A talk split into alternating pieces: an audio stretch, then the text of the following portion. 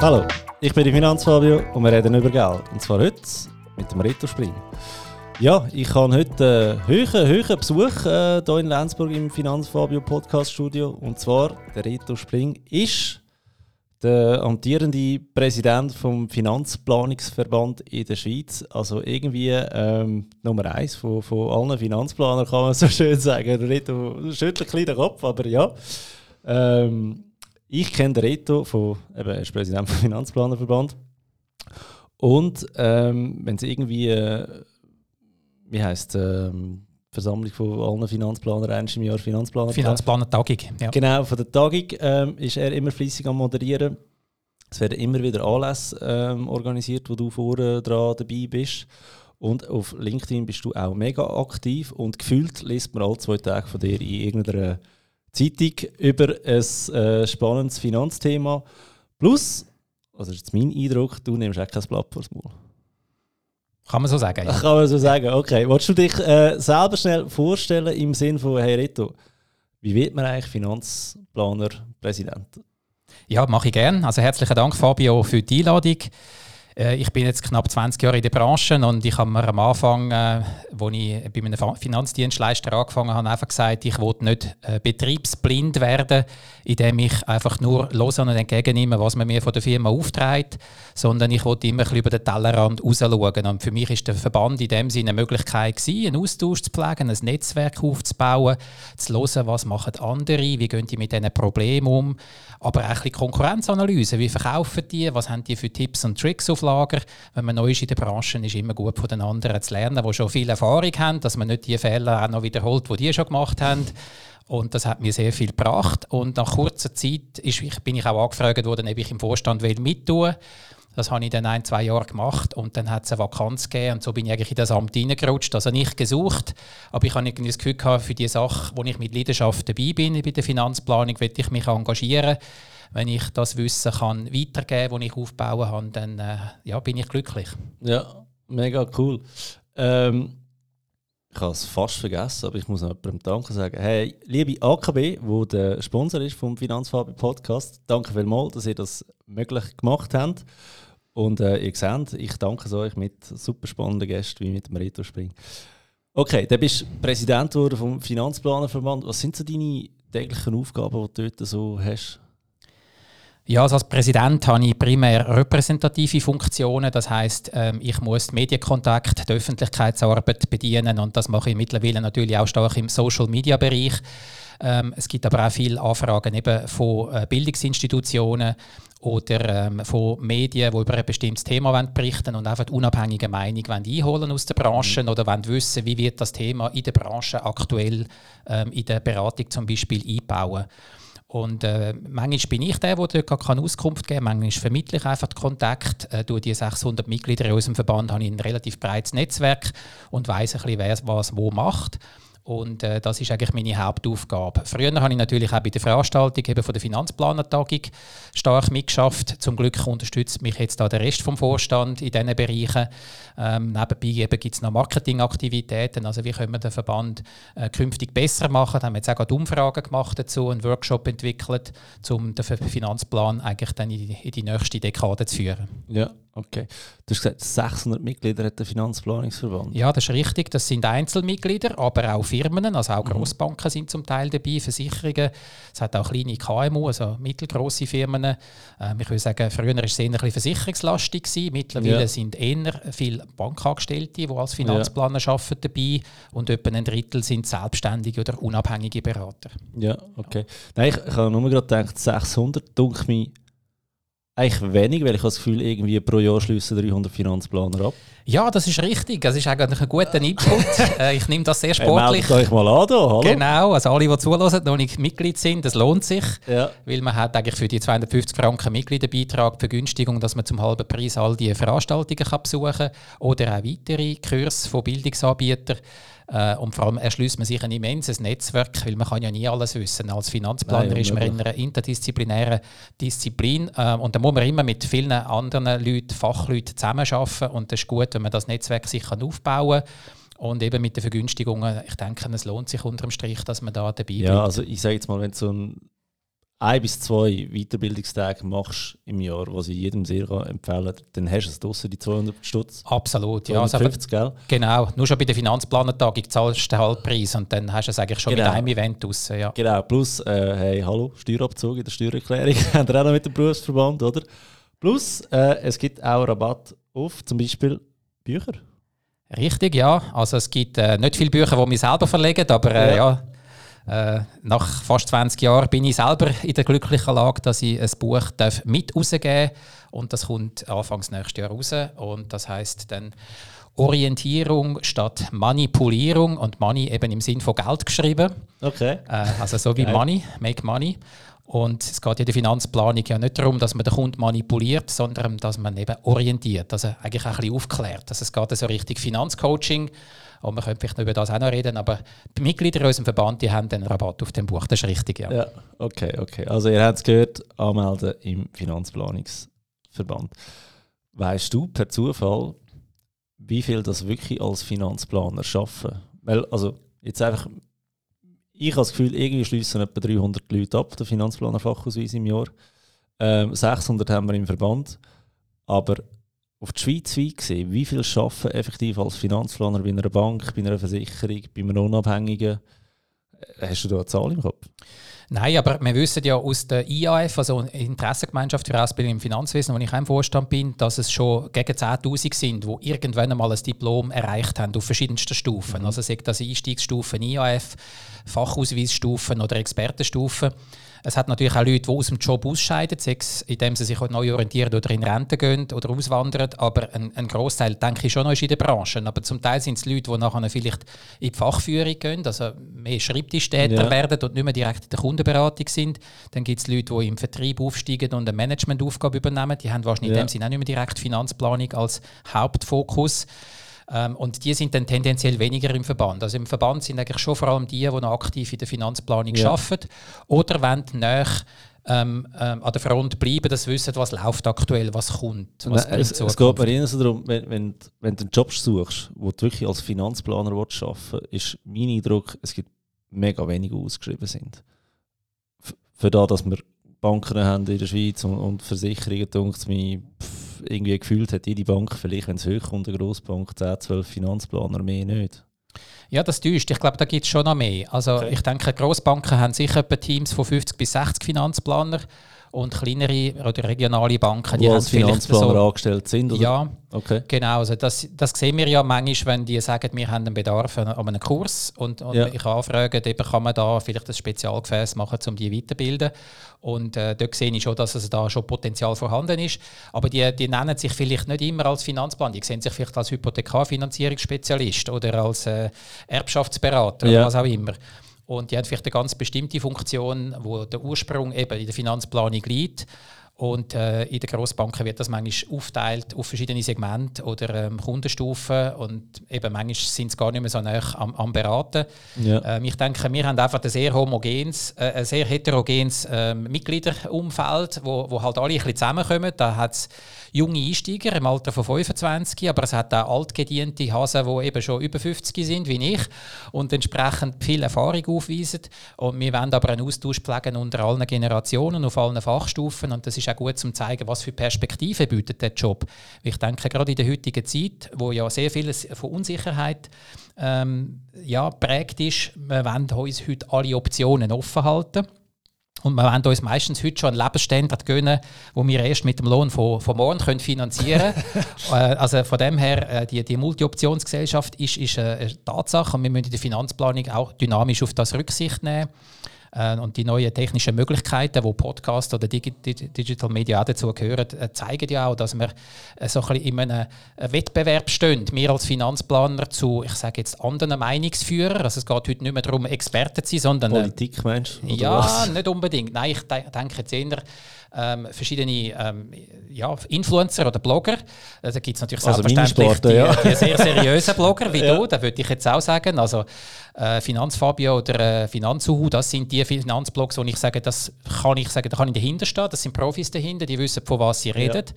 Und dann gibt es aber vielleicht auch solche, die zwar viele äh, Follower haben, die aber sagen, ja, nur weil jetzt einer IT-Administrator ist oder mal einen äh, Reiseblog geschrieben hat, finde ich jetzt nicht, dass das jemand dazu qualifiziert, ähm, Ja, ich, ich glaube, dort geht es ein darum, ich glaube, dort geht es ein bisschen darum, dass man die Leute mitnimmt auf die finanzielle Reise, wo man selber antreten ist ja. und ihnen will zeigen, hey, es ist im Fall gar nicht so kompliziert, es ist gar ja. nicht so schwierig, wenn du mal angefangen hast. Ja. Von dem her, ich, ich finde den Approach nicht mal so schlecht, muss aber auch sagen, ähm, das fängt relativ ruhig an, wo man dann mhm. wirklich so offenlegt, was man macht und macht und dann irgendein ist, ähm, kennst du die Sporten von der Kooperation, also sobald die kommen, wird es mega gefährlich, verkaufst du dann wirklich noch, ähm, was du selber dahinter stehst und machst oder bist du im Produkteverkauf. Und Produkteverkauf, ganz ehrlich, ist einfach verboten, wenn du, kein, wenn du nicht in der Finanzbranche tätig bist. Oder da.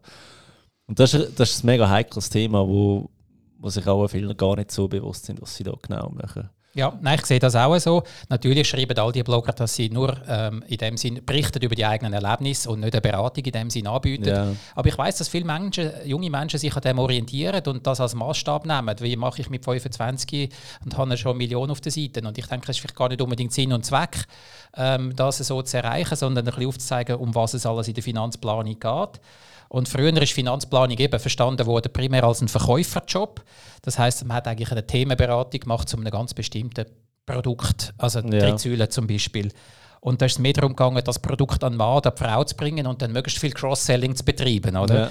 Und das ist eine sehr provisionsgetriebene Branche gewesen, und es ist auch sehr stark von der Produktseite gedacht gewesen. Das heißt, man hat eigentlich gedacht, wie kann ich das Produkt noch besser, schneller, häufiger verkaufen? Ich denke, die neue Lösung äh, ist mehr ein Coaching. Also Finanzplanung entwickelt mhm. sich viel mehr in ein Finanzcoaching. Das heißt, es geht um eine gesamtheitliche Konzeptberatung. Und da geht es mehr darum, dass der Coach eben so Lösungskompetenz in vernetzten Handlungsfeldern kann aufzeigen kann. Sprich, das ist eher ein Job, wo es äh, darum geht, Lösungswege, also verschiedene Szenarien aufzeigen. In der Regel ist das ein Job, der honorarbasiert ist, also wo nicht einfach mit einem Produktverkauf honoriert wird.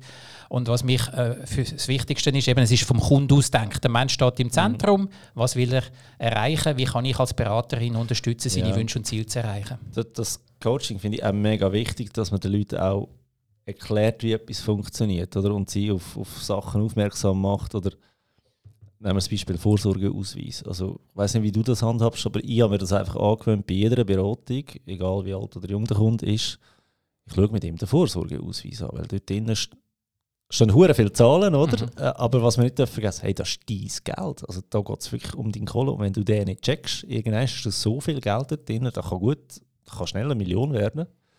Also schnell nicht, das geht in 40 Jahren. Aber es kann eine Million werden und du weißt nicht, was da drauf steht. Das finde ich eigentlich immer tragisch. Von dem her finde ich so ein Coaching mega wichtig. Ähm, und ja, der Produkteverkauf, ich glaube, der stirbt. Also du bist auch nur noch unabhängiger Berater, oder? Ich, ich auch. Wir verstehen es auch schon gar nicht mehr, oder, wenn Produkteverkauf äh, betrieben wird, aber gibt es immer noch bei den Banken und Versicherungen. Oder? Ich würde sagen, 90 Prozent der Branche ist immer noch so oder noch mehr sogar, dass sie über die Produktverkäufe finanziert wird. Es gibt zwar mittlerweile Banken, die auch ein Honorar verlangen für bestimmte Dienstleistungen. In der Regel führt es aber dann bei einem entsprechenden, ich sage jetzt Abschluss von einer Hypothek oder einem Vermögensverwaltungsauftrag dann dazu, dass es eben doch wieder querfinanziert wird, also ja. dass man dem Kunden entgegenkommt. Und das zeigt einfach aus, es kann eigentlich gar nie eine recht unabhängige oder neutrale Beratung geben, solange wir äh, gratis beraten, sprich, äh, solange sie provisionsfinanziert ist. Und das muss man sich als Kunde einfach vergegenwärtigen. Wenn ich natürlich in Coop gehe, posten, dann äh, kann ich nicht Mikroprodukt verlangen. Also ich muss eigentlich die Vorentscheidung vorher schon treffen. Äh, wenn ich den Metzger frage, was gibt es heute fein im Veggie-Menü, dann ist das auch die falsche Frage beim Metzger, oder? Ja. Also ergo muss ich wissen, was ich will, was ich darf erwarten Viele Kunden sind sich dem aber nicht bewusst. Ich denke, es hat jede Firma, die ähm, Produkte in der Finanzwelt erstellt, sehr gute Berater, sehr kompetente Berater, die auch möglichst neutral oder äh, ergebnisoffen beraten aber ganz ohne Interessenkonflikt geht es nicht, weil ich kann ja, wenn ich bei einer Grossbank oder bei einer Versicherung arbeite, äh, nur das anbieten, was ich im eigenen Haus zur Verfügung habe. Also sprich, äh, wenn es jetzt darum geht, zum Beispiel bei einer Pensionsplanung, ähm, im, im, langfristigen Bereich ähm, Szenarien zu entwickeln, was der Kunde für Optionen hat, dann habe ich ja kein Produkt, das ich verkaufen kann, wo ich etwas ja. daran verdiene. Und ergo ist das also meistens eine Beratung, die entweder relativ rasch ähm, abgewickelt wird oder man wird mit einem Standardkonzept bedient oder man wird zu einem Produktkauf äh, verleitet, wo eigentlich gar nicht unbedingt die Lösung ist von dem Thema. Oder? Also so gesehen denke ich eben, es, es soll in der Finanzplanung ums Coaching gehen und ein weiterer Begriff vielleicht noch, dass man eine Risikokompetenz entwickelt. Ja. Weil wir in der heutigen Zeit äh, meistens Schockrisiken äh, fürchten, eben Corona zum Beispiel oder eben ein Flugzeugabsturz. 9-11 ist vor 20 Jahren passiert. Äh, von dem haben wir mega Angst. Und wir ja. fragen uns dann, wie kann ich mich schützen? Die Amerikaner haben nach 9-11 das Gefühl, ja, dann fliege ich nicht mehr, oder? Aber durch, äh, durch das, dass sie dann mehr Auto gefahren sind, sind ja. zusätzlich pro Jahr 1600 Menschen im Verkehr umgekommen. Okay. Oder? Also das muss man sich eben auch vergegenwärtigen. Die schleichenden Risiken tun wir oft vernachlässigen und das kann ein Finanzplaner vielleicht durchaus gut aufzeigen, dass es so Risiken auch gibt. Und die Schockrisiken, wo wir das Gefühl haben, da müssen wir jetzt etwas dagegen machen, das verleitet zu Aktivismus, wo eigentlich dann unnötig Geld kostet. Ja, okay. Erinnert mich ein an das äh, Beispiel vom Schwimmen im Meer. Alle haben Angst vor dem Hai. Vergessen aber, dass, äh, was sind es, ich glaube, fünfmal so viele Leute an Rösser sterben im Jahr als an Absolut, ja. Also mega krass eigentlich, ja. Super. Gut, ähm, du bist ja schon äh, äh ein Urgestein in der Branche, also nicht wegen dem Alter, einfach schon, weil du schon so lange äh, dabei bist. Du hast ja schon, sage ich sicher hunderte, wenn nicht tausende von Finanzplanungen gemacht. Was hast du Gefühl, das Gefühl, was wird umgesetzt und was nicht? Ja, persönlich habe ich das Gefühl, dass ich schon froh bin, wenn die Hälfte umgesetzt wird. Das entspricht etwa auch dem, was man zum Beispiel aus dem angelsächsischen Raum kennt.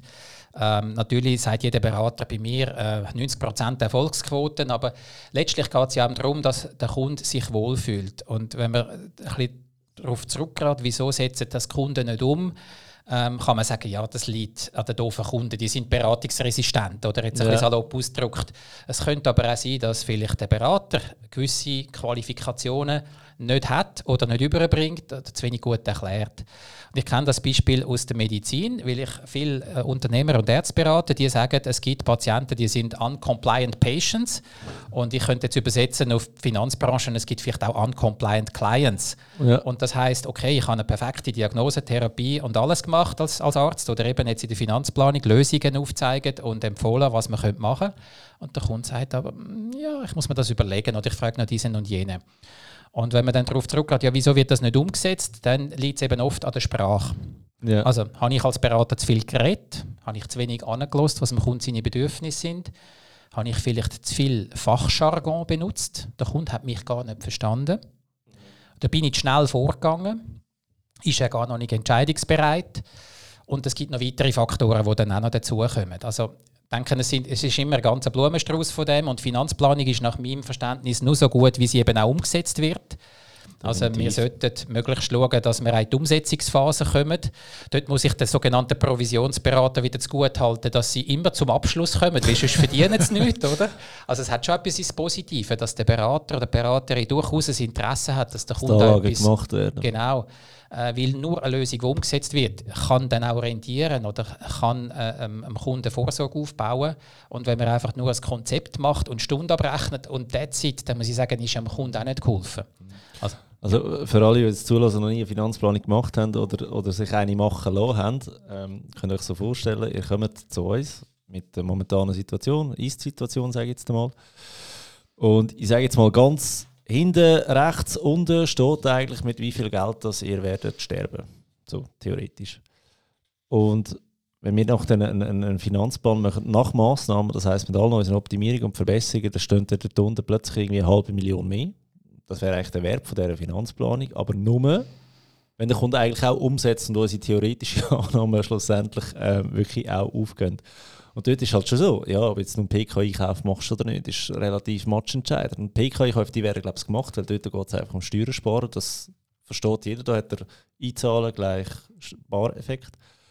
Was weniger auch gemacht sind, sind Anlagen.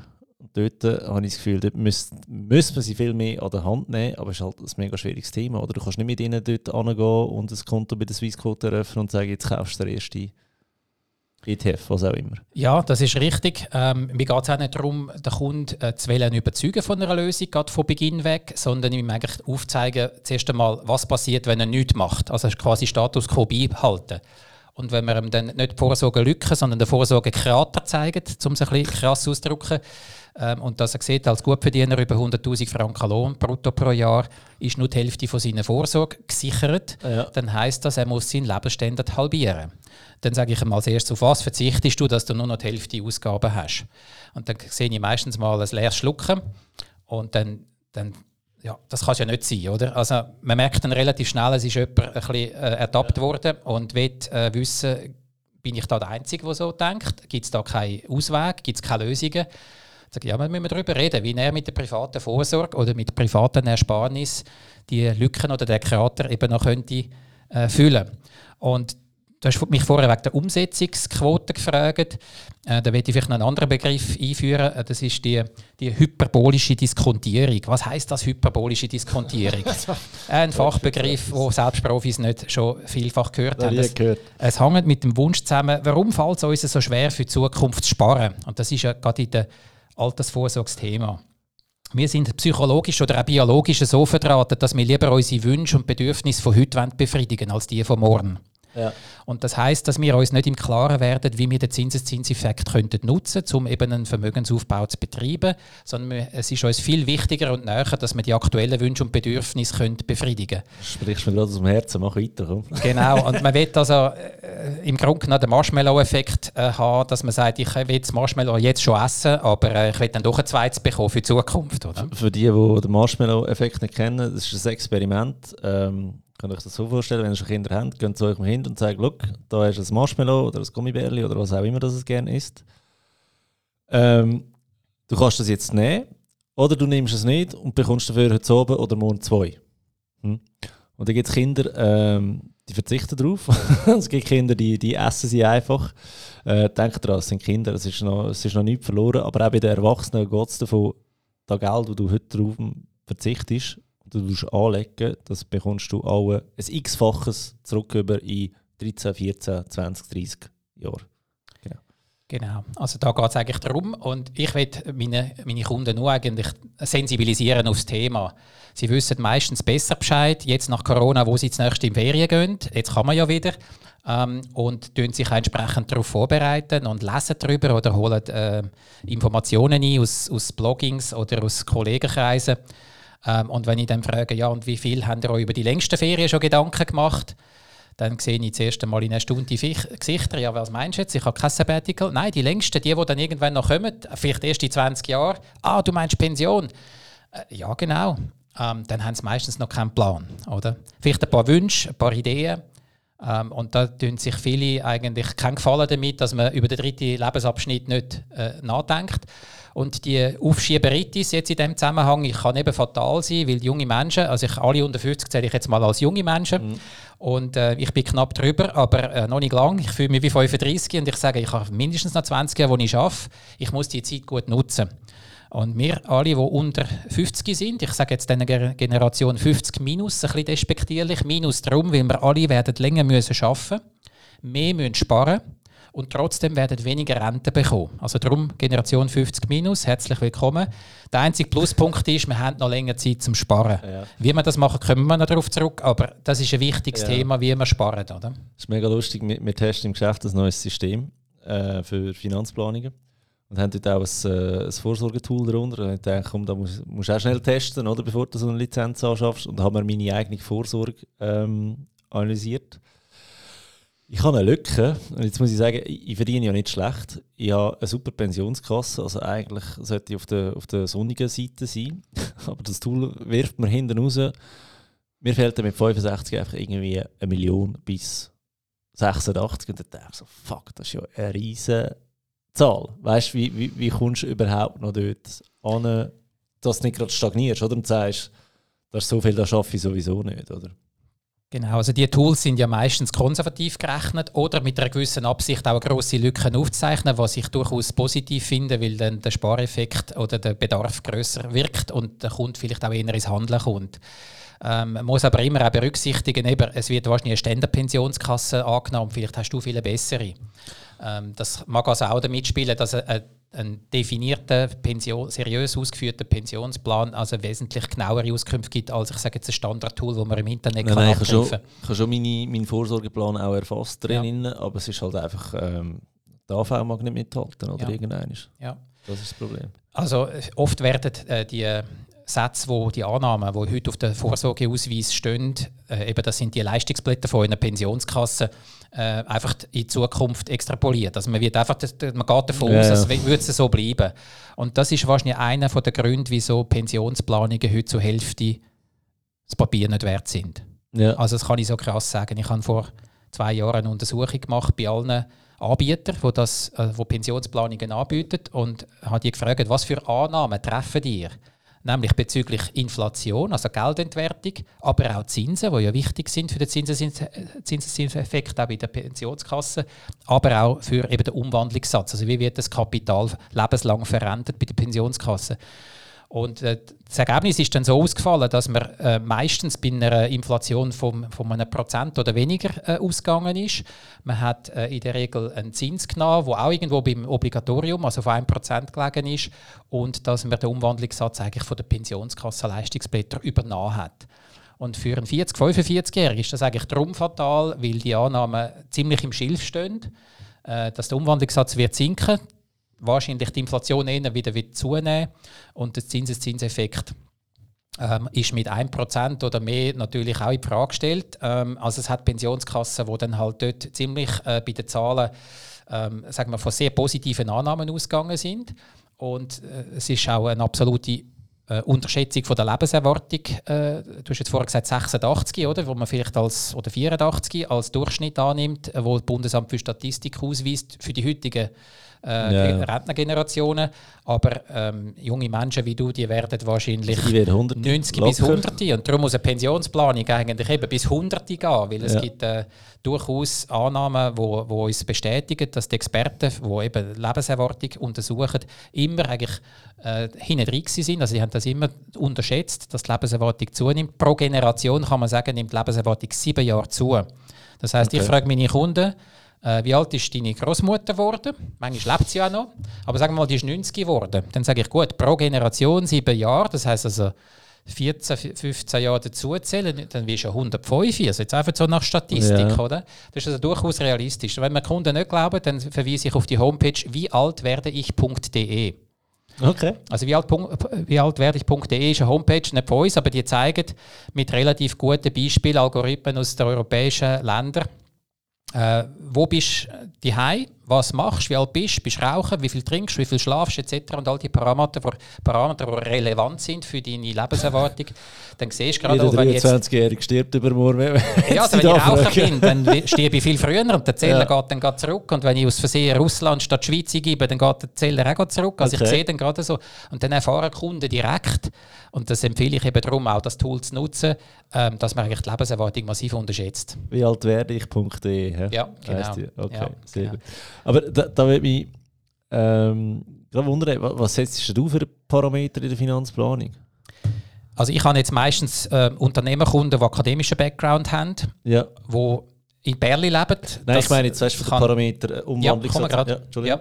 Und äh, das sind also die, die Faktoren wie akademischer Hintergrund, äh, in Perli lebend und nicht rauchen. Das sind Lebensverlängerer und zwar im Schnitt etwa drei bis fünf Jahre.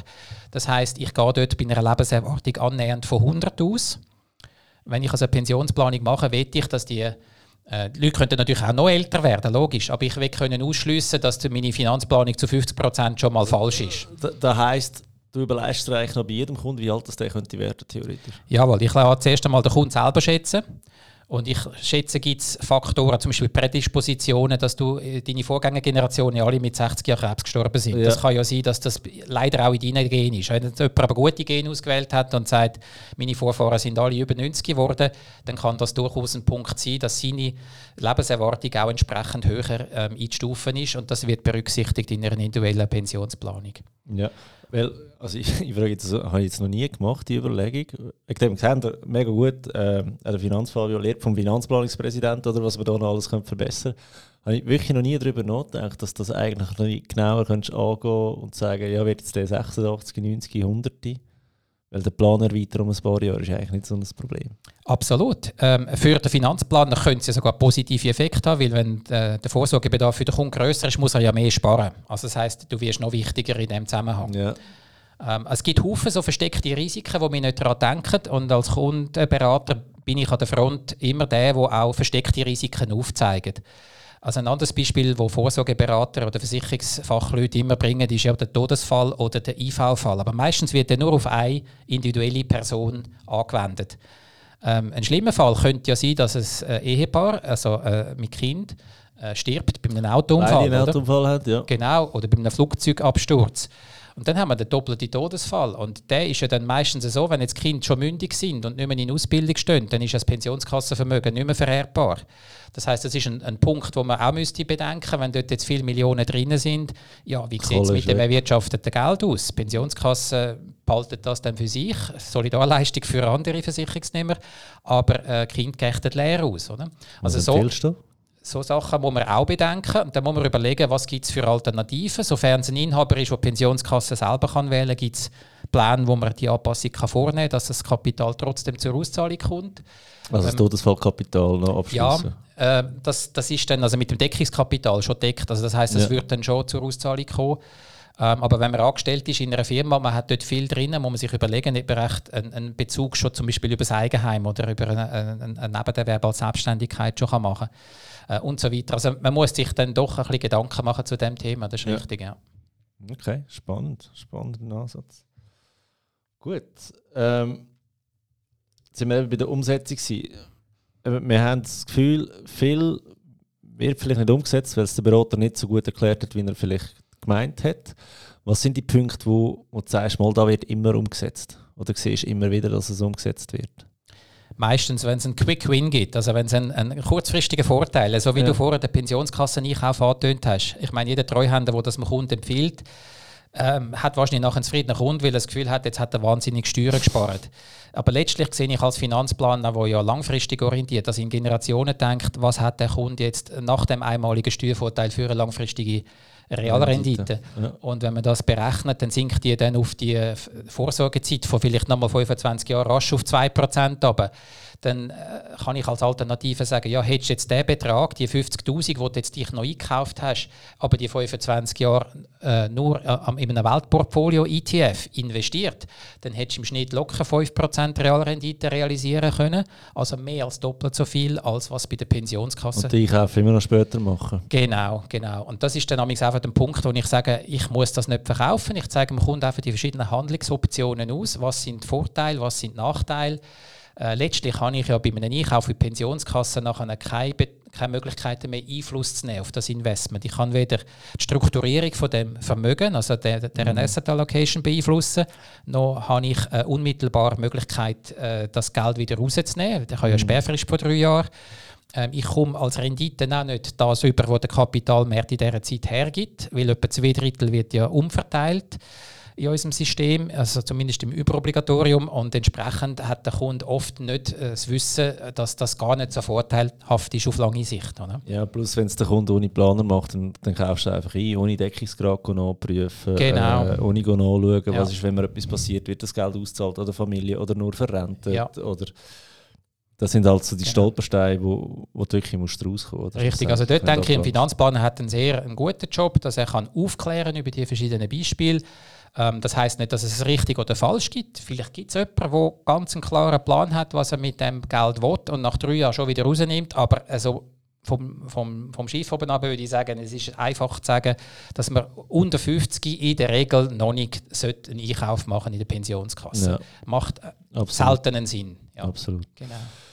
Jetzt hast äh, du gesagt 50, ähm, das ist natürlich immer so ein bisschen die, unser Klientel, sage ich jetzt mal böse. Ähm, Erstens, weil es ein bisschen gefordert wird von der Werbung Zweitens, die Firmen intern haben aber auch Schulungen 50 plus, 57 plus. Also eigentlich, wenn es schon fast spät ist, um wirklich noch Vermögen aufzubauen, entweder hast du es dann schon oder nicht. Gehen wir mal ein paar Schritte oben runter. Sagen, ähm, wenn du zuerst mal richtig Geld verdienst. Mich dunkt zwischen 25 und 30 machst du mega Lohnsprünge. Weil Ausbildungen sind fertig abgeschlossen, du, du, du machst den ersten Schritt in der Karriere gegenüber, der sich auszahlt. Ähm, was würdest du denen raten, so Tipps und Tricks mit auf den Weg geben? Dass sie es nicht nur von mir mal hören. Ja, selbstverständlich. Also die Tipps sind alle hilfreich. Ähm, es muss ja jeder für sich individuell wissen, wie Prioritäten sind. Nach meiner Erfahrung ähm, hat man in dieser Zeit, ich sage jetzt zwischen 25 und 40, ist man so ein bisschen im Hamsterrad, oder? Oder ich sage auch Rush Hour of Life. Man will in dieser Zeit möglichst viel erreichen, selbstverständlich auch in der Karriere. Gleichzeitig willst du aber vielleicht äh, Familie gründen oder willst du ein Eigenheim kaufen oder bauen. Oder die Welt bereisen. Dann kommen noch vielleicht Sonnenwünsche dazu. Ja. Eben, das kostet alles immens Geld. Und die verschiedenen Bedürfnisse gleichzeitig zu bedienen, ist wahnsinnig schwierig. Und irgendwann, eben Hamsterrad, ist man vielleicht an einem Punkt, wo es einfach zu viel wird und man vielleicht entweder nicht mehr kann, also Burnout, oder man hat einen Unfall, irgendein Ereignis, das einem aus dem Konzept bringt. Ähm, statistisch gesehen ist die Wahrscheinlichkeit, dass man bis etwa Alter 45 äh, eine Ehe scheidet, auch relativ hoch. Also bis dorthin ist es fast schon über 40 Prozent. Das heißt, äh, jeder Zweit, äh, bald jeder Zweit, ähm, obwohl er das natürlich nicht denkt, dass er äh, seine Beziehung vielleicht wieder mal wird auflösen, ist das ein Thema, wo fast jedem zweiten Fall eben äh, normal ist.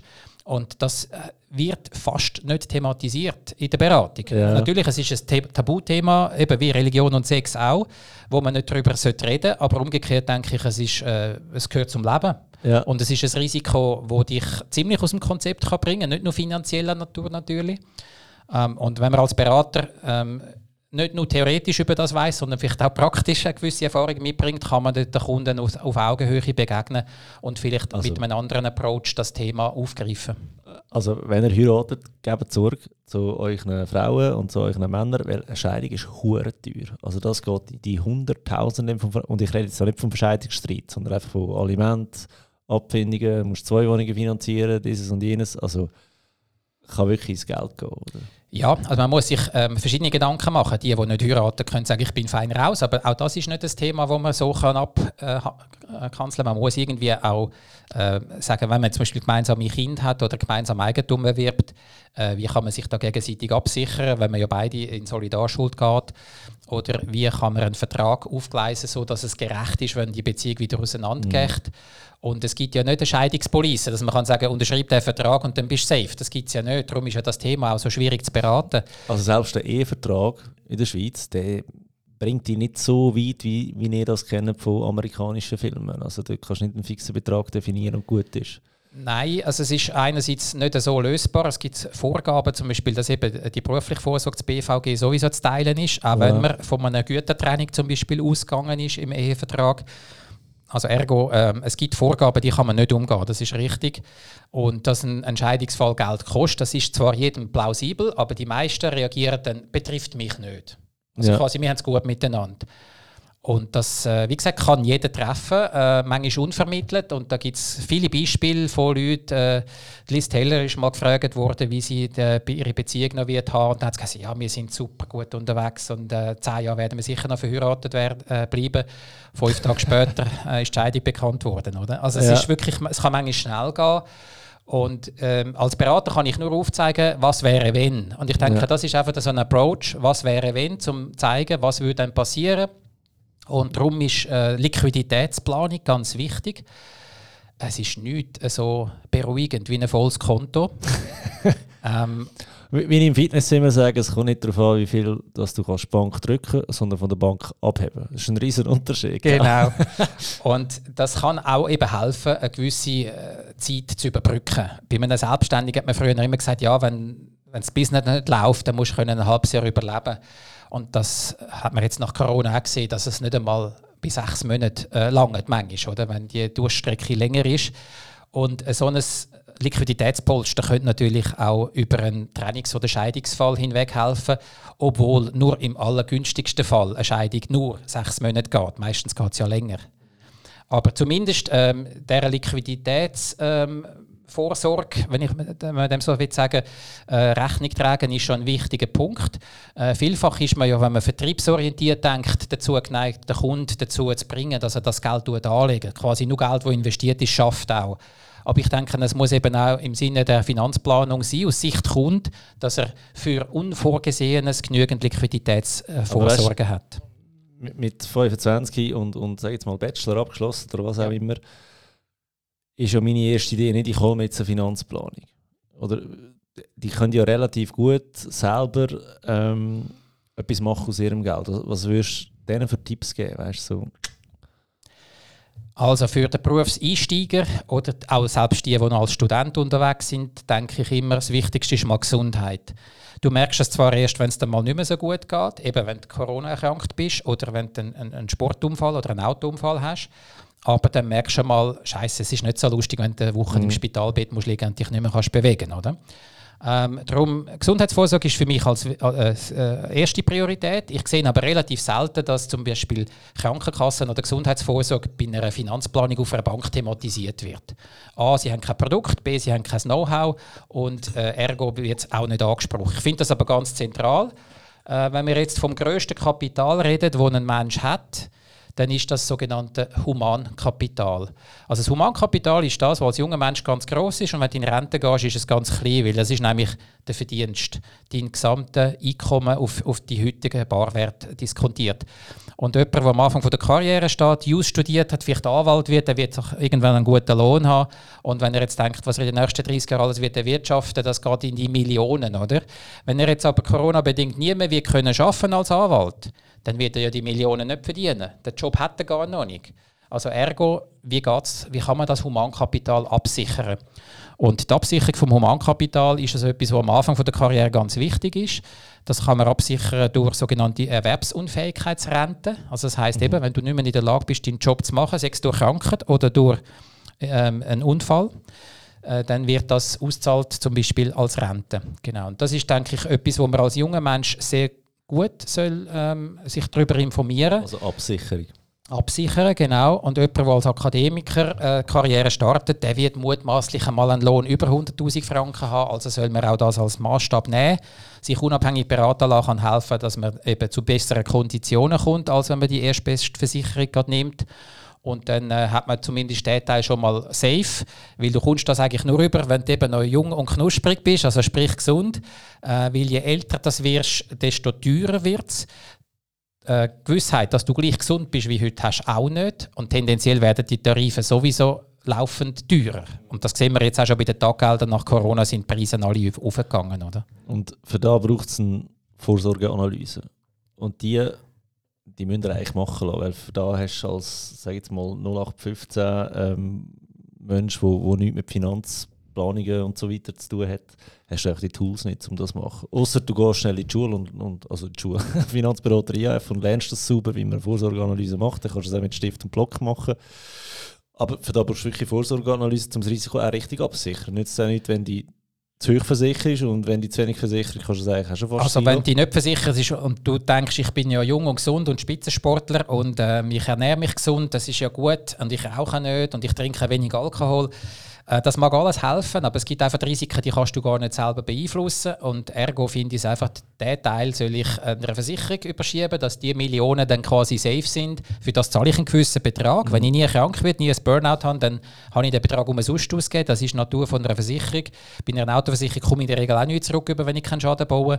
Aber äh, letztendlich finde ich das beim Einstieg ganz wichtig. Und der nächste Punkt wäre dann eben der Vermögensaufbau in der, in der dritten ja. Säule, dass wir anfangen, dort äh, langfristiges Kapital aufzubauen schnell äh, das Risiko. Ja. Willst du das in der Säule 3a versichern oder in der Säule 3b? Also du redest jetzt von der Erwerbsunfähigkeitsrente. Ja. Ähm, man kann sagen, es hat beides Vor- und Nachteile. Wenn du sagst, du tust es im 3 ähm, abschließen, äh, dann kannst du ja sagen, dann kannst du die Kosten eigentlich auch kannst absetzen. Steuern abziehen, ja. Und so zahlt jeder Staat eigentlich vielleicht 20, 30 Prozent an deine Risikoversicherung. Also das ist eigentlich ein guter Ansatz. Wenn du jetzt aber nicht mehr schaffst oder ein Sabbatical machst, eine Weiterbildung machst, dann hast du vielleicht dort das Problem, dann musst du sie wieder ins 3B switchen, oder?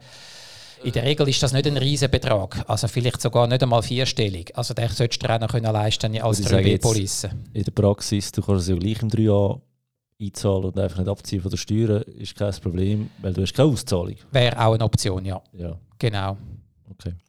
Aber eben, das, das ist auch so eine Diskussion, die ich, ich noch viel äh, habe. Soll man das im 3A machen? Weil man das 3A ausschöpfen, um zum voll einzahlen Ich habe noch nicht verstanden, um was es genau geht eigentlich in dieser ganzen Geschichte. Ich sage, vom Steueraspekt her ist die Versicherung im 3 Jahren sinnvoller.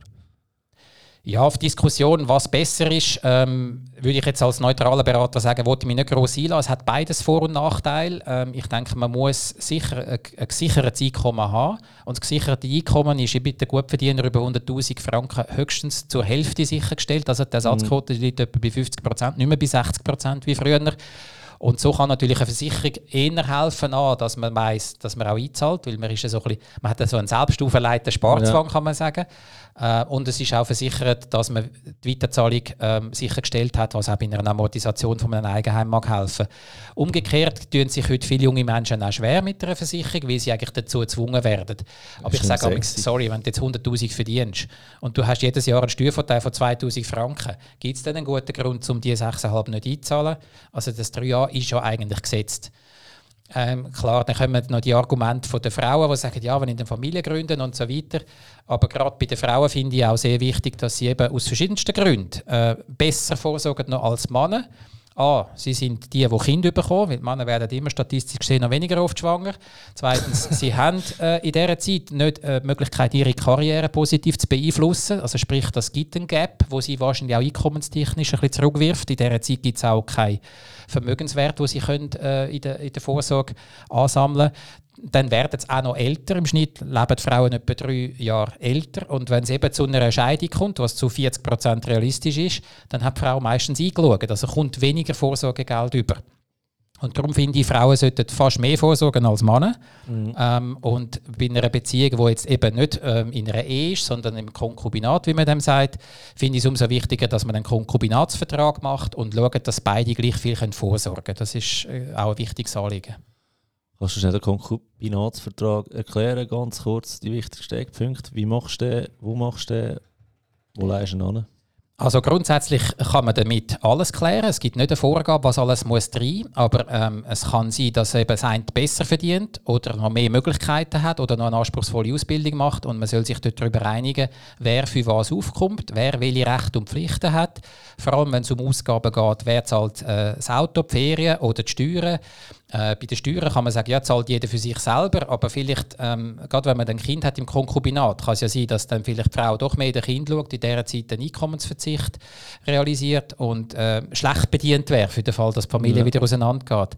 Also ich finde, in einem Konkubinatsvertrag soll eigentlich alles auf den Tisch, was, was wichtig ist, also auch Rechte, Pflichten, äh, mhm. für den Fall, dass man eben wieder auseinandergeht ähm, und, und letztlich auch, wie, wie die Vorsorge geteilt wird. Also es ist besser, man tut so Sachen ansprechen, wenn man sich noch wenn man sich noch gern hat, wenn man sich noch gern hat und denkt, das ist ja für den absolut unrealistischen Fall, aber für den gesetzten Fall ja. das, dann ist es besser, man ist im Guten und hat sich darüber können austauschen, als wenn man schon im Streit ja. und äh, Leid und trennt ist. Ja. Und, und, da muss man vielleicht noch mal betonen, da geht es nicht darum, ähm, was du willst dich jetzt schon von mir trennen. Es geht überhaupt nicht um das. Es geht wirklich nur darum, ähm, wenn man es gut hat miteinander, dann hat man so Sachen viel einfacher geklärt, als wenn man sich eben wirklich nicht mehr gern hat. Und wenn man das im Voraus macht, dann ist es einfach, sind beide auf der sicheren Seite, beide wissen, was sie erwartet. Das ist einfach nur erwachsen sein, sage ich jetzt einmal. Oder? Genau, also heute haben wir ja eben die Rush Hour of Life und äh, wir werden manchmal eben herausgefordert von einem überraschenden Bruch in der Finanzbiografie. Das kann auch karrierebedingt sein. Auf einmal stehst du auf der Straße, du bist vorher hoch angesehener Banker gewesen. Und wenn du vorher vielleicht 20'000 Franken im Monat verdient hast und auf einmal bist du beim RAF, das knabbert ein bisschen am, am, an deiner äh, Selbstverständnis, an deinem Ego, genau. Ja. Und äh, wenn man dort aus der Bahn geworfen wird, äh, ja, dann ist es dann schwierig, sich neu zu orientieren. Da kannst du nicht einfach ganz schnell dich als Selbstständigen aufstellen äh, und, und weiterarbeiten. Oder wenn du einen Unfall gehabt hast, bist du dann vielleicht nach dem Job nicht mehr gleich konzentriert, bist nicht mehr der Top-Performer, oder?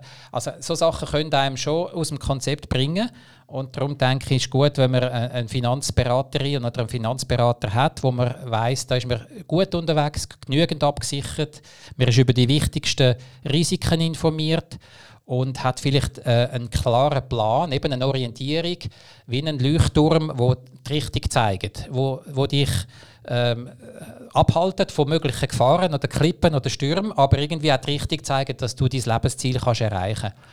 Und dort kann ein Finanzplaner eben helfen, dass du zu deinem Eigenheim kommst. Heute musst du ja mehr als sieben Jahressalär auf die Seite legen, dass du kannst ein Eigenheim kaufen kannst. Das wird fast immer unrealistischer für ja. Mittelstandsfamilien. Was gibt es für Alternativen, dass man sich das Eigenheim trotzdem kann leisten kann? Und meine Frage äh, als Coach ist dann mehr, wieso wenn der Eigenheim? Ist es Denkt ihr, das ist eure Altersvorsorge? Denkt ihr, dass ihr seid dann glücklichere Menschen? Denkt ihr, es ist finanzplanerisch sinnvoll, dass Geld dort investiert ist als in der Pensionskasse? Es gibt tausend Gründe, oder? Und dem ein bisschen auf den Grund zu gehen, manchmal ist es dann vielleicht führt zu einer Diskussion, dass das gar nicht unbedingt der wichtigste Punkt ist. Mhm. Äh, dass es vielleicht etwas ganz anderes ist. Oder dass sich die beiden Partner gar noch nicht einig sind. Oder dass sie das nur aus Statusgründen wollen und weniger, weil sie tatsächlich einen inneren Wunsch oder verspüren. Der Schweizer Traum. Eigenheim mit Gründe, ja. und äh, Familien und Hund, oder? Also ich denke, ein Finanzplaner kann durchaus auch ein bisschen kritische Fragen stellen und äh, zu ähm, Fragen führen, wieso mache ich das oder was bedeutet mir Geld?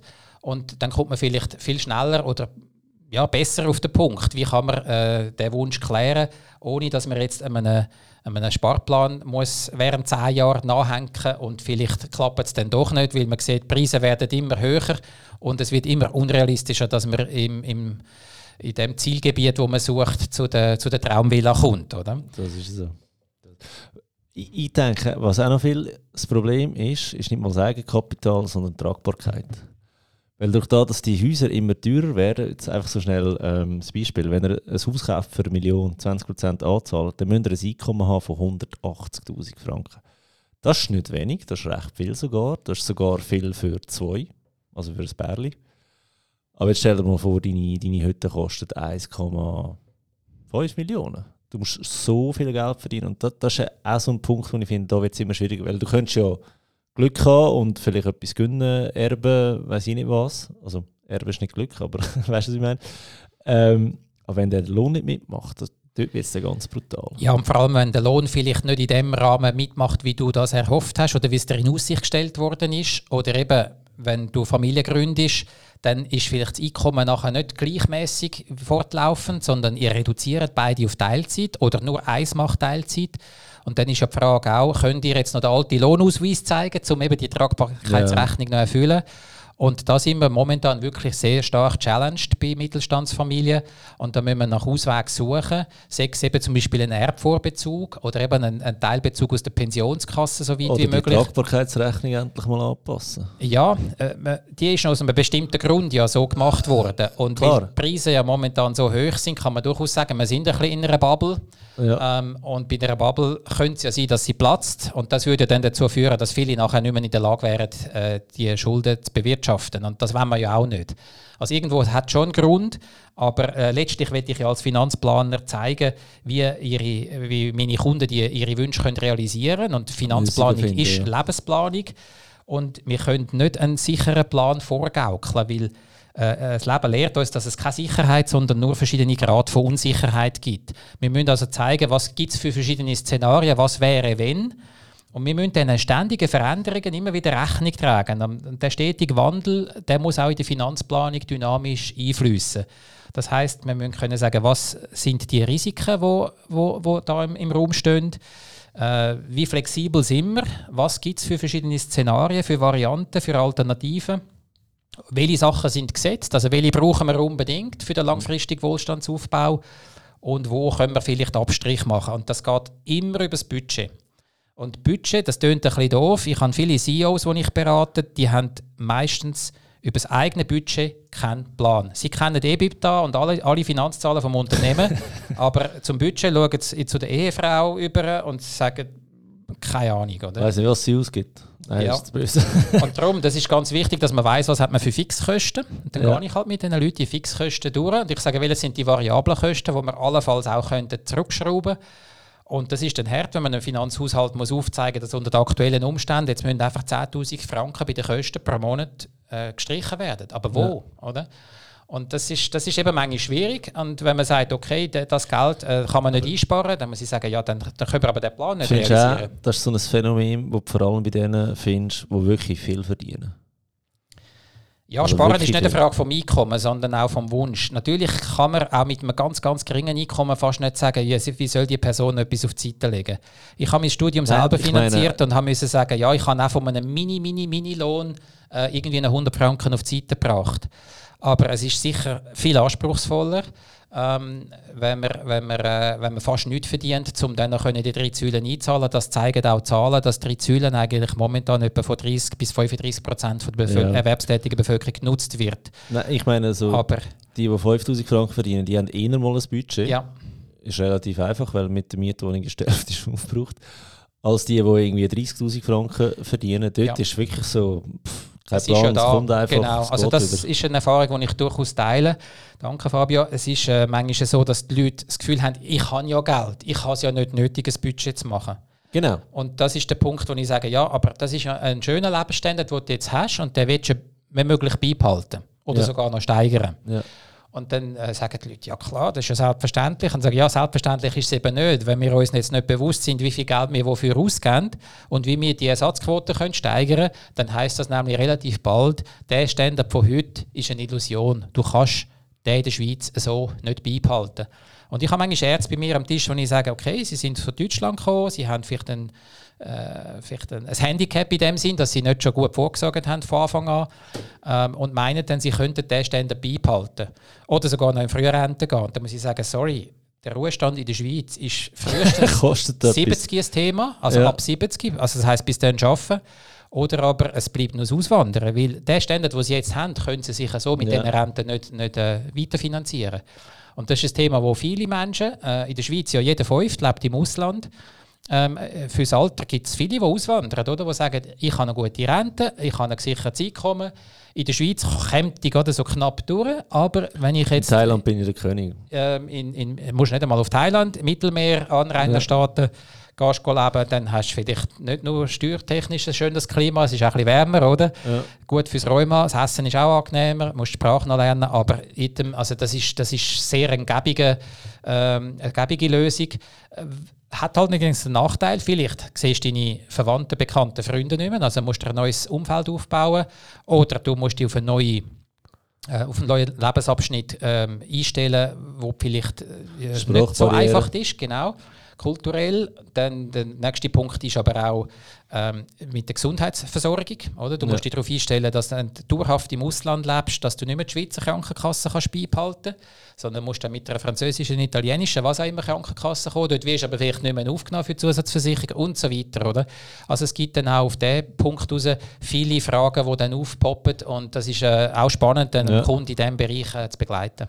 Es ist äh, lustig, dass du das sagst. Ich habe gerade in der Sommerferien äh, bin in Locarno in einem Hotel, haben wir eine ältere Dame kennengelernt, die lebt schon seit x Jahren in Thailand, hat aber ihre Schweizer Krankenkasse beibehalten und ist extra in die Schweiz gekommen, weil sie dort keine Corona-Impfung bekommen hat. Weil Thailand sagt, wir dort nur unsere Leute, der Rest kann warten. Also die ist extra in die Schweiz geflogen für da.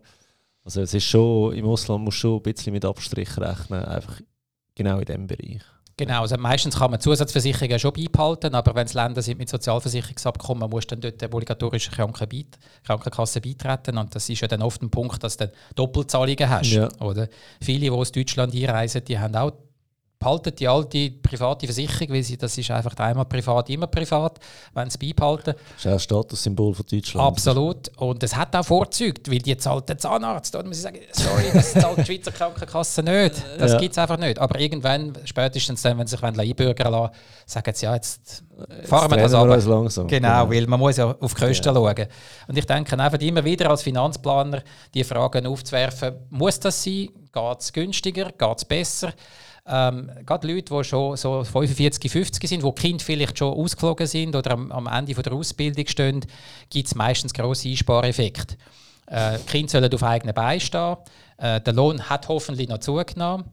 Ähm, man kommt eigentlich dann ähm, in eine Phase, wo man wirklich mehr kann vorsorgen kann. Und mm. oft ist es auch Lustig, dass du das sagst, weil äh, mein Vater ist 63 und er hat gesagt, weißt, jetzt, jetzt haben wir fertig gebaut und alles drum und dran. Jetzt könnt ihr endlich anfangen sparen macht er mir ein Enkelkind. das kann er wieder nicht sparen, das bin ich wieder schuld, oder? Ja, Hey. das ist heute auch spannend. Man kann auch, äh, also Patchwork Families, oder? Man muss ja nicht gerade wie der Roger Nein, mit alles- 73 noch, äh, noch Alles Kinder auf stellen. original. Aber, Er meint nur, eben jetzt, wo er Grossvater ist, kann er gleich nur sparen. ja, ja, ja, ja. Ähm, hey, wir sind schon fast bei einer Stunde und Okay. äh, es geht mega schnell, gell? Ähm, wir haben im Vorgespräch mal den Schuldenrucksack angesprochen. Jawohl. Äh, Finde ich ein mega spannendes Thema. Könntest du das noch erläutern, was du Ja, damit meinst? also ein Baby, das heute in der Schweiz auf die Welt kommt, hat meistens einen schweren Rucksack. mein Kind, oder? Genau. Als junger Vater hast du deinem Kind ähm, schon einen schweren Rucksack umgeschnallt. Und der Rucksack hat 100'000 Franken Schulden drin. Wie komme ich auf die Zahl? Was ist das? Das ist natürlich nicht eine persönliche Schuld, wo, wo das Kind mit dem, Vermögen, mit dem eigenen Vermögen dafür gerade steht, sondern das sind anwartschaftliche Leistungen, die eigentlich schon ausgegeben sind für Vorgängergenerationen, wo, sie, wo das Kind aber dann später im Erwerbsleben noch muss finanzieren muss. Und das hängt mit unserem Vorsorgesystem zusammen, wo wir in den letzten 25 Jahren nicht reformiert haben und nicht den Tatsachen angepasst haben. Und das führt eigentlich zu einer stetigen Umverteilung von jung zu alt, von den Gutverdiener zu den etwas geringer Verdiener und äh, ergo übrigens auch von, von Männern zu Frauen. Ähm, und entsprechend kann man sagen, das ist ein Punkt, wo, wo dazu führt, dass also die, je, je jünger, desto äh, schlimmer sind die Schulden. Und wir sind uns einfach dem nicht bewusst. Wir wollen heute ja alles auf Nachhaltigkeit keine trimmen, oder? bekommst, oder? Bist du dem nicht bewusst? Genau, wir wollen heute alles auf Nachhaltigkeit trimmen. Äh, wir, wir, wir trennen schon alles, wir fahren Elektrocar und alles, aber in der Vorsorge sind wir katastrophal nicht nachhaltig, oder? Also das heißt, wir leben eigentlich auf Kosten von der künftigen Generationen. Und wenn du jetzt eigene Kinder hast, ich habe einen 14-jährigen Sohn, ähm, ich habe jetzt gesagt, ich ziehe seinen Sparplan durch. Also die 200 Franken Kinderzulage, also Kinderzulage, die habe ich nicht in Windeln investiert, äh, die habe ich separat gezahlt, sondern die habe ich immer 200 äh, Franken in einen ETF gezahlt. Ergo kannst du eigentlich daraus eine höhere Renditen erwarten, wenn du so ein Weltportfolio zusammenstellst. Wenn er jetzt das Geld würde mit 20 rausnehmen dann hat er vielleicht 50, 60'000 Franken. Gut, mit dem kannst du noch nicht gerade das Medizinstudium finanzieren, aber es langt wahrscheinlich mal für ein Start ins Leben oder für das erste Auto. Weltreise. Aber genau, das will ich eigentlich gar nicht. Ich will ihm sagen, los, wenn du jetzt nochmal 40 Jahre weiter sparst mit 200 pro Monat, erstens zahlst du es selber, zweitens kannst du es bei den Steuern absetzen, drittens du kommst du eine Million über. Und die Million, ich sage jetzt mal als vierte Säule, die kann eben helfen, dass man den, den, den Vorsorgekrater kann auffüllen oder eben den Rucksack wieder abschnallen, wo man schon bei Geburt bekommen hat. Okay. Also da geht es wirklich darum, ähm, ja, wir sind da eigentlich am Lästern über die AV und über Pensionskassen, wo man einfach Gelder braucht, wo, wo, wo eigentlich gar nicht zusteht oder von, von zukünftigen Generationen. Das heisst, meine Tochter ähm, wird für mich müssen einzahlen in die AHV, falls ich überhaupt noch eine bekomme, weil ich stelle ja schon das in Frage, ob ich in 30 Jahren eine bekomme oder nicht. Und wegen dem sind die eigentlich schon mit Schulden unterwegs. Was ihr da machen könnt, ich habe da mal einen Blogbeitrag darüber geschrieben, mit ETFs die AV äh, retten. Könnt ihr den mal lesen. Kostet nicht so viel, nur 15'000 Franken. Gut, ähm, du hast einen 14-jährigen Sohn. Jetzt als Präsident vom Finanzplanerverband wirst du dem ja sicher auch ähm, ganz viel finanzielle Bildung mit auf den Weg geben. Sei es, hey, zahl doch die 200 Stutz später selber ein.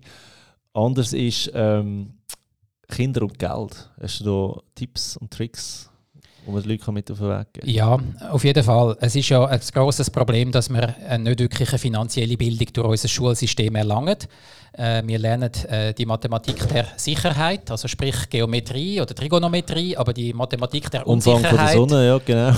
die Mathematik der Unsicherheit, also eben Statistik oder Risikokompetenz, das lernen wir nicht. Wie können wir das den Kindern möglichst früh beibringen, dass sie selbstständig äh, können im Leben ähm, funktionieren und ein Budget von Anfang an äh, können realisieren Also das, was wirklich zählt im Leben und nicht dreimal lernen, wieso Römer ausgestorben sind, oder?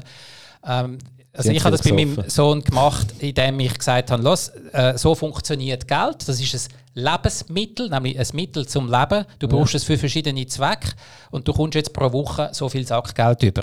Du dir das selber einteilen. Du hast Sachen, die du sofort willst kaufen willst, sei das Zuckerwatte auf der Kilby oder was auch immer. Knabenschüsse war in Zürich. Oder äh, du sagst, du hast etwas, das du erst in Zukunft will, willst brauchen dann leg es mal auf die Seite. Vielleicht willst du mal einen neuen Schlitten, ein neues Velo oder eine neue Ski. Ähm, vielleicht gibt es auch Sachen, die erst 20 Jahre später richtig, wichtig werden, weil dann steht eine Ausbildung an. Vielleicht hat es aber auch Sachen, wo du anderen etwas willst Gutes tun indem du ihnen willst schenken oder spenden Und äh, die verschiedenen Zwecke, das können vier, fünf verschiedene sein, so soll man das Budget aufteilen. So lernt das Kind, es muss nicht alles verkonsumiert werden, was ich als Sackgeld bekomme, sondern es ist normal oder ich darf oder andere tun auch etwas auf die Seite legen. Und Sparkasse hat in dem Sinn, es ist glaube ich eine, eine Lösung von der Pro ich weiß nicht, ob die jetzt noch verkauft wird, die hat nicht nur einen Schlitz für das Gesamtsparschwein, okay. sondern hat irgendwie fünf verschiedene Schlitze gehabt, für die verschiedenen Zwecke, wie man das Geld sparen will. Und so hat er von Anfang an gelernt, dass man äh, Sackgeld oder ein Einkommen, es ist eine Art Ersatzeinkommen, für verschiedene Zwecke kann, also ein bisschen das Mental Accounting schon ein bisschen andenken ja, oder für verschiedene also Zwecke kann sparen. Das verschiedene Kontenmodell eigentlich schon in der Spardose Genau, also er hat schon gewusst, er muss Geld auch einteilen. nutzen zum Vorsorgen, zum Einteilen, genau. Ja. Und das zieht er jetzt auch durch. Jetzt ist er im Internat und er muss sein Zeug selber kaufen. Und wenn er halt seine 50 Stutz ausgegeben hat, dann sind es halt ausgegeben. Dann muss ich sagen, gut, einmal weniger in Ausgang oder einmal weniger ja. dieses oder jenes. Und wenn es ein neues iPad wird, äh, sollte geben, dann muss man halt darauf sparen. Okay. Ja. Du hast gesagt, Sachgeld muss er etwas erfüllen, dass er das Sachgeld bekommt? Nein. Oder ist das ein grundloses Grundeinkommen? Empfehlst du ja, nicht? Ich empfehle es nicht, also Bedingungen festzumachen, dass man sagt, ja, da musst du dreimal Staubsaugen oder du musst immer einen, einen Fünfer haben oder was auch immer. Ähm, ich denke, es macht keinen Sinn, wenn man das an so Sachen festlegt.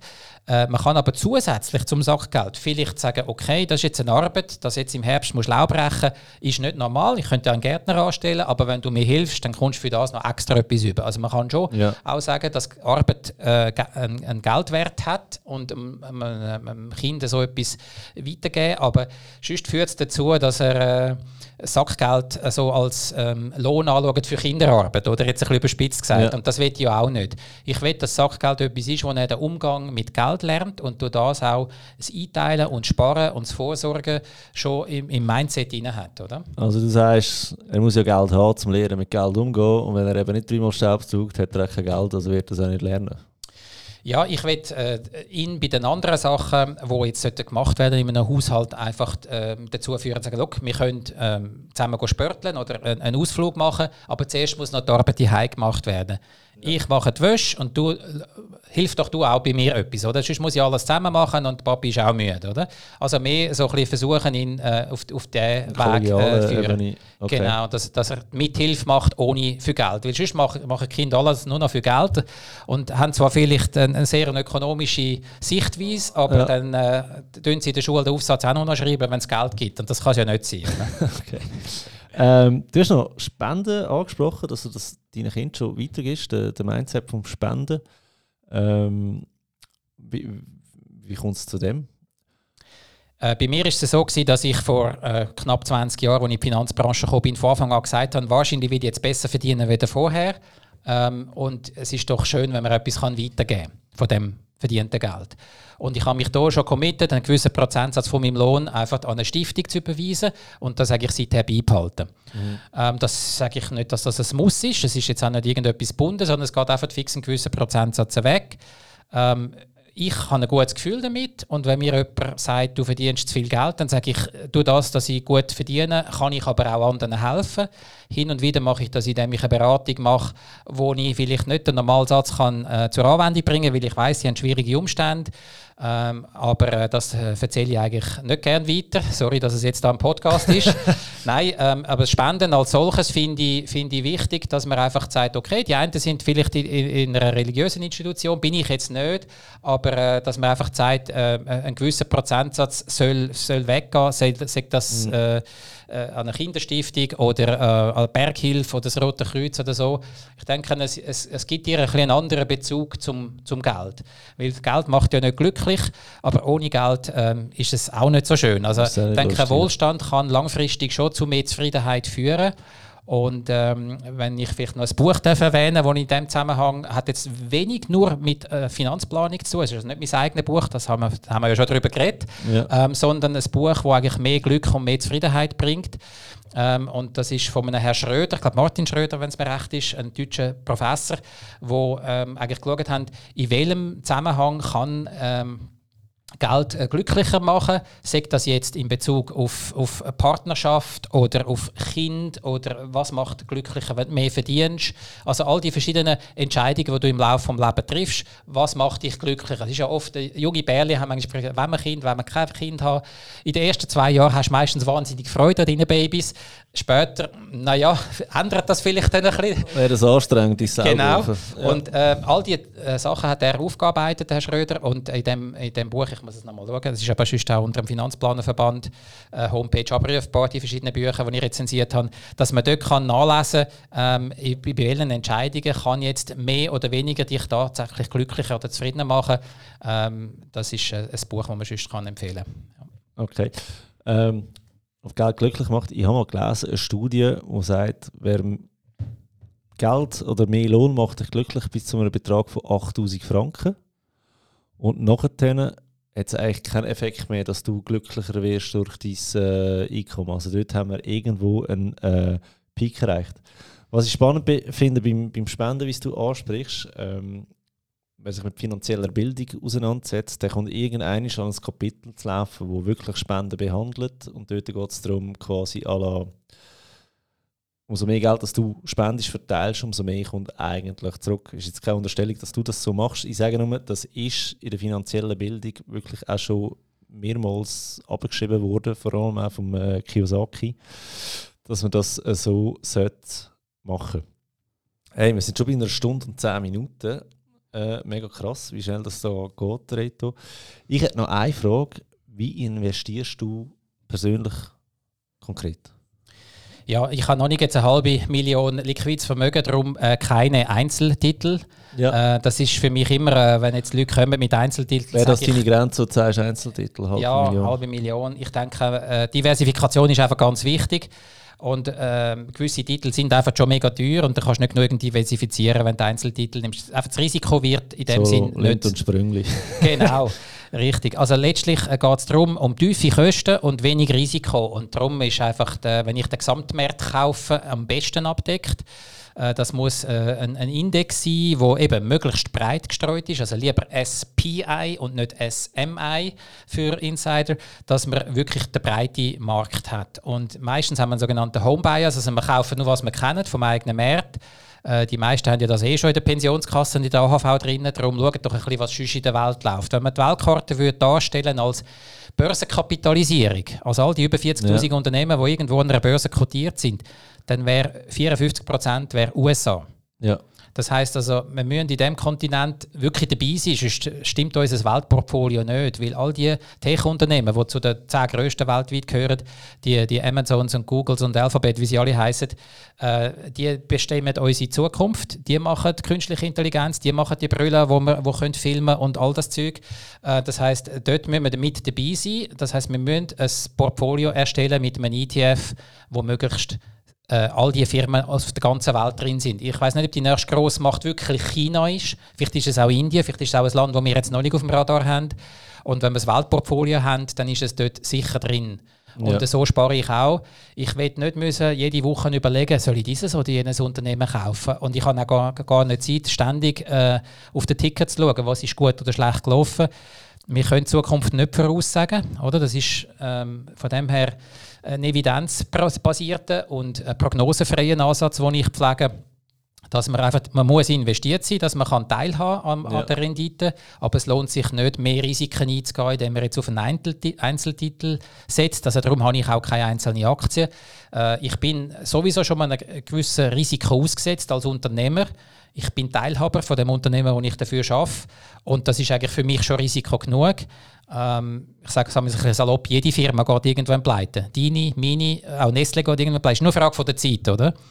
Ähm, und äh, ja, wir gehen ein bisschen auf eine Kodakisierung hinzu. Also wir haben Unternehmen, die jetzt zwar Marktführer sind, aber vielleicht nicht schnallen, dass ihr ja. Business sich geändert hat. Das kann eine Grossbank sein, die es mal lupft, was auch immer ähm, die digitale Informa äh, die Fotografie schon erfunden worden von Forschern von Kodak, aber die haben die Essenz von dieser äh, Arbeit nicht erkannt, dass die wirklich den Markt ja. wird revolutionieren und das kann eigentlich jeder Firma grundsätzlich passieren. Und darum als äh, Kleinanleger, eben unter einer halben Million, denke ich, lohnt es sich nicht, ähm, auf Einzeltitel zu gehen, weil du weißt nicht mehr und ich weiß nicht mehr als der, der Markt. Und so gesehen ist es viel besser, also auf den Markt zu setzen mit möglichst tiefen ja. Kosten, also eben Index oder ETFs. Aber kaufst du monatlich einen gewissen Betrag oder sparst das ganze Jahr und haust dann alles rein?